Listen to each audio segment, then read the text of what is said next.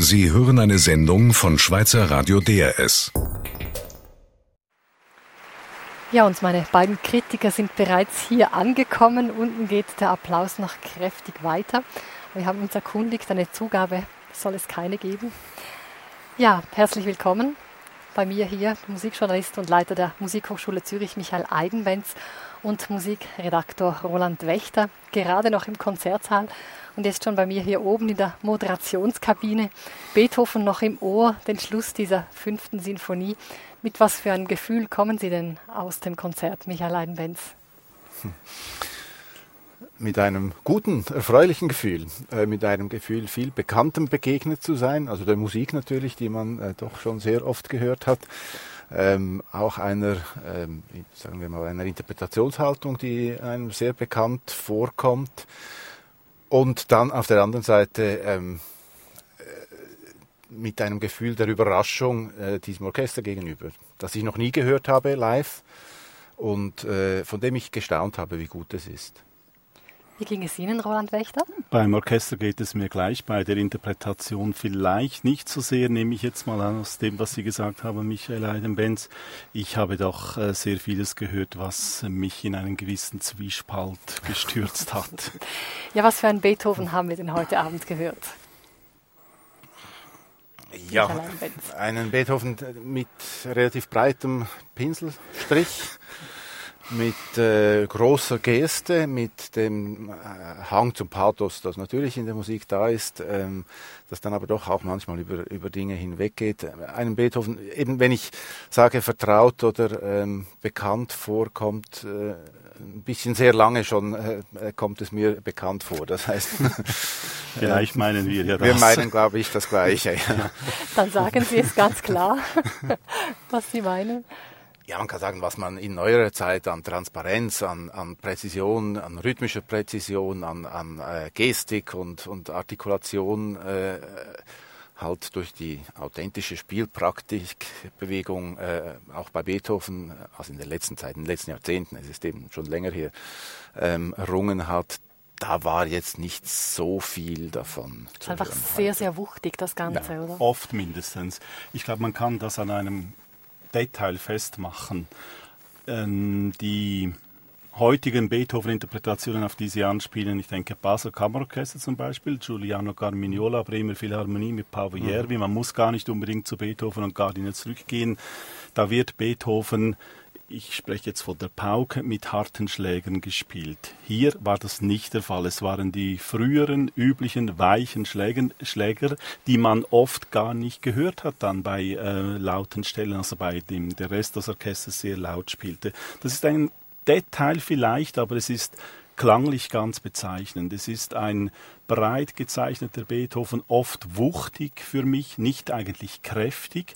Und ähm, es fehlt eigentlich für mich die sozusagen die Zeichnung. Und statt Zeichnung gibt es sehr viel Farbe. Da muss ich wieder sagen, da habe ich manchmal wirklich gestaunt. Also ich habe vor allem gestaunt in den unteren dynamischen Bereichen, muss ich sagen. Was da an äh, Piano, Pianissimo-Kultur hervorgezaubert wurde im Orchester, das fand ich wirklich frappant. Ich habe das Orchester auch noch nie gehört mhm. im Konzert. Aber ich weiß nicht, ob diese Mittel da immer am richtigen Platz sind. Das ist etwas Ich war heute Nachmittag bei der Probe und da hat wirklich Daniel Barenbaum oft gesagt, leiser, bitte leiser. Mhm, das glaube also ich. Gerade auch bei den, bei den Holzbläser-Soli hat er immer wieder mhm. darauf gepocht. Gleichzeitig hat er die Riesenbesetzung mit neun Kontrabässen ja. und, und, und riesige Eben. Streicherbesetzung. Mhm. Das wird natürlich dick, das mhm. ist klar. Das ist ganz klar. Aber äh, ich finde es schon noch wichtig, also wenn wir jetzt das Orchester loben, ich meine, oder kritisieren die Interpretationshaltung des Orchester loben, wir kritisieren das auf einem ja, absolut professionellen Niveau, wie wir es auch bei irgendeinem städtischen Sinfonieorchester tun würden. Ähm, das heißt, das Orchester ist ernst zu nehmen. Ja, genau, weil das Westisten Orchester das bekommt ja sehr viel mediale Aufmerksamkeit, vor allem wegen seiner politischen mhm. Botschaft. Und ja, finden Sie, es hält den Vergleich mit Spitzenorchestern stand? Meiner Meinung nach absolut, ja.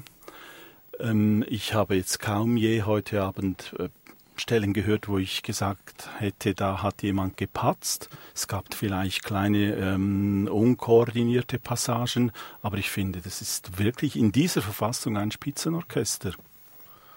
Ja, Intonation ist gut, die, die, die äh, Bläser sind gut. Sehr solistische Bläser. Ja, Ja, und Barenboim lässt ihnen ja auch den Raum. Ja, ja. Das ist ja, noch äh, das Interessante. Manchmal, Sie sagten, er dirigiert mit, mit großer Geste, Geste. Auf der anderen Seite dirigiert er manchmal fast nicht. Er steht da, lässt gerade, wenn die äh, Bläser äh, solistisch spielen, ihnen eigentlich sehr viel Freiraum.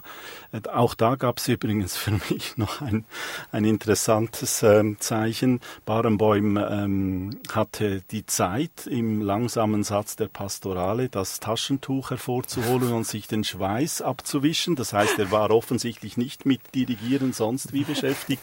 Klar, es hat mit dieser üppigen Wetter, äh, üppigen, möchte ich sagen, Wetterlage zu tun hier. Und, ähm, aber trotzdem, ähm, er hält sich manchmal extrem zurück, was vermutlich auch darauf hindeutet, dass äh, extrem geprobt wurde, äh, intensiv. Ja. Wenn man jetzt die beiden Sinfonien vergleicht, kann man die, waren die beide gleich, kamen sie gleich gut an bei Ihnen? Für der mich- Ansatz ist ja. natürlich der gleiche, der Der Interpretationsansatz. Ansatz ist der gleiche. Ich, was ich frappant fand bei der Pastoral in den ersten beiden Sätzen, die Ruhe, die Barenbäum da evozieren konnte. Und wenn man das in der Musik hört, also das Erwachen heiterer Empfindungen, wenn man das irgendwie mit einer gewissen Gelassenheit empfinden kann oder auch die Szene am Bach, dieses gemächliche Dahinplätschern des Wassers, was man da ja so gemeinhin hört, dann äh, war das ähm, für mich eigentlich sehr berückend. Ich habe mich dann allerdings mit der Zeit gefragt, wie wird dann das Gewitter klingen? War halt auch etwas ruhig, auch etwas behäbig, so richtig gedonnert, wie es hier am Vierwaldstätter See donnern kann, hat es hier im Saal, glaube ich, also mir war sehr zu, zu gemächlich. Diese Gelassenheit finde ich schon schön, aber es, es sind dann doch auch sehr zurückhaltende Tempi. Von dem her hat mich dann, was die große Geste angeht, am Schluss äh, die fünfte eigentlich mehr überzeugt. Ähm, Und liegt das jetzt an dem Orchester oder liegt das vor allem an Dirigat von Stück. Barenboim? am Stück. Beim einen passt es oder funktioniert es besser als beim anderen wahrscheinlich. Es, ist, es liegt am Barenbäum, es ist sein Konzept. Ich denke, er möchte auch diese etwas ältere Beethoven-Tradition pflegen. Deshalb ist er ja zum Beispiel auch äh, Chefdirigent bei diesem hierzulande nicht sehr bekannten Ost, ehemals Ostberliner äh, Orchester der Berliner Staatskapelle, die er sich extra ausgewählt hat, weil er eben einen älteren Klang pflegen will und mit diesem älteren Klang geht auch ja alles einher, was eben auf eine ältere Tradition hindeutet. Andererseits war doch auch viel Energie zu spüren, oder? Also Barenboim hat in der Pause gesagt, dass Musik ihm keine Energie nimmt, sondern ihm sehr viel Musik gibt. Ich denke, das hat man doch auch irgendwo gespürt. Das hat man zweifellos auch gespürt und das spürt man vor allem bei ihm als, als Künstler, als, als äh, politischer Künstler, als Mensch. Er hat ja eine unglaubliche Energie, was er, was er alles tut und macht. Ist, äh, bin ich immer wieder sehr beeindruckt, auch wenn ich äh, eben interpretatorisch nicht immer, auch wenn er Klavier spielt, nicht immer äh, restlos begeistert bin.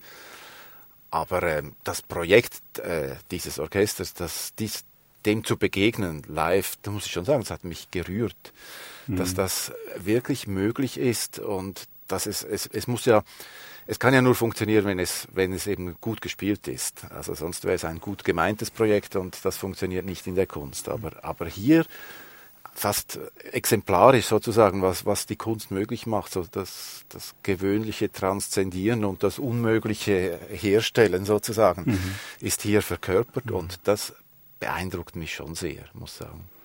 Dadurch entsteht natürlich auch so eine gewisse Hemmung, äh, sozusagen jetzt ähm, mit der Kritik gleich da äh, mit grobem Geschütz aufzufahren. Äh, das, man würdigt doch eben die Bemühung, die dahinter steht und man darf das wirklich, denke ich, ganz ähm, positiv auch ähm, meinen. Es ist nicht nur gut gemeint, wie Nein. Sie sagen, es ist wirklich Ja. Das hat der Konzertmeister, also der, der Sohn von Daniel Barenboim, Michael Barenboim, ja auch gesagt. Also er hofft, dass man dann eben über die Musik spricht, wenn es eben, dass es eben so gut gespielt ist, dass man über die Musik spricht nachher und jetzt nicht in erster Linie über, über den politischen Me Message, auch wenn das natürlich wichtig ist. Trotzdem, ist, es ist wichtig. Ich finde schon, ich meine, die, die sind ja unglaublich fleißig. Ich habe ein bisschen geschaut, wo die überall spielen diesen Sommer. Ich glaube, morgen in Salzburg und so. Also Genau. fast jeden Tag irgendwo ein, kommen ein- gerade ein- aus Korea. genau, fast jeden Tag irgendein Konzert. Da ist natürlich Also die Botschaft, die muss man schon ernst nehmen und die soll gefälligst damit verknüpft bleiben. Übrigens machen Sie sich ja auch beim Repertoire nicht so leicht wie jetzt dieses Programm von heute Abend, das irgendwie suggerieren könnte. Also zweimal Beethoven denkt man, ja, ja, das hat man schnell nochmal. Aber auf der letzten CD, da gibt es ja neben der äh, Pathetik von Tschaikowski die Orchestervariationen von Schönberg. Und das ist äh, kein Stück, das man von heute auf morgen so schnell einstudiert. Nein, ich habe ähm, Daniel Barenboim auch gefragt, ob er denn denkt, dass er vielleicht mal Stücke komponieren lassen will. Und das hat er also bereits getan, mhm. ein israelischer Komponist und ein jordanischer, wenn ich mich nicht irre. Ähm, die haben etwas mhm. für das Orchester komponiert. Mhm. Und also ich denke, wahrscheinlich werden sie dann auch mit diesem Repertoire eben immer mehr dann auch auftreten. Mhm. Ja, was für einen Eindruck nehmen Sie jetzt nach Hause? Ich muss das Gleiche nochmal sagen, was ich am Anfang gesagt habe, einen zwiespältigen. Ich bewundere die Arbeit des Orchesters, muss ich sagen. Ich bewundere weniger die Interpretationshaltung bei Beethoven. Das ist für mich ein, eine etwas ältere Interpretation, die leider nicht die Aura des Älteren hat, sondern für mich etwas die Patina des Älteren. Michael Leidenbenz. Ja, es geht mir ähnlich. Aber ich bin froh, bin ich hier gewesen. Ich bin glücklich, das Orchester gehört zu haben, sozusagen live den Beweis erlebt zu haben, dass mhm. es das gibt und dass es funktioniert und dass es tatsächlich gut spielt. Dann danke ich Ihnen ganz herzlich. Das war unsere Kritikerrunde. Danke Michael Einwenz, danke Roland Wächter. Sie können unsere Kritikerrunde übrigens auch nachhören im Internet auf drs2.ch. Das war's für heute aus Luzern. Wir verabschieden uns von Ihnen, liebe Hörerinnen und Hörer. Wir, das sind Charlie Sutter in der Musikregie, Rudi Wild und Stefan Schneider in der Technik. Mein Name ist Eva Oertle.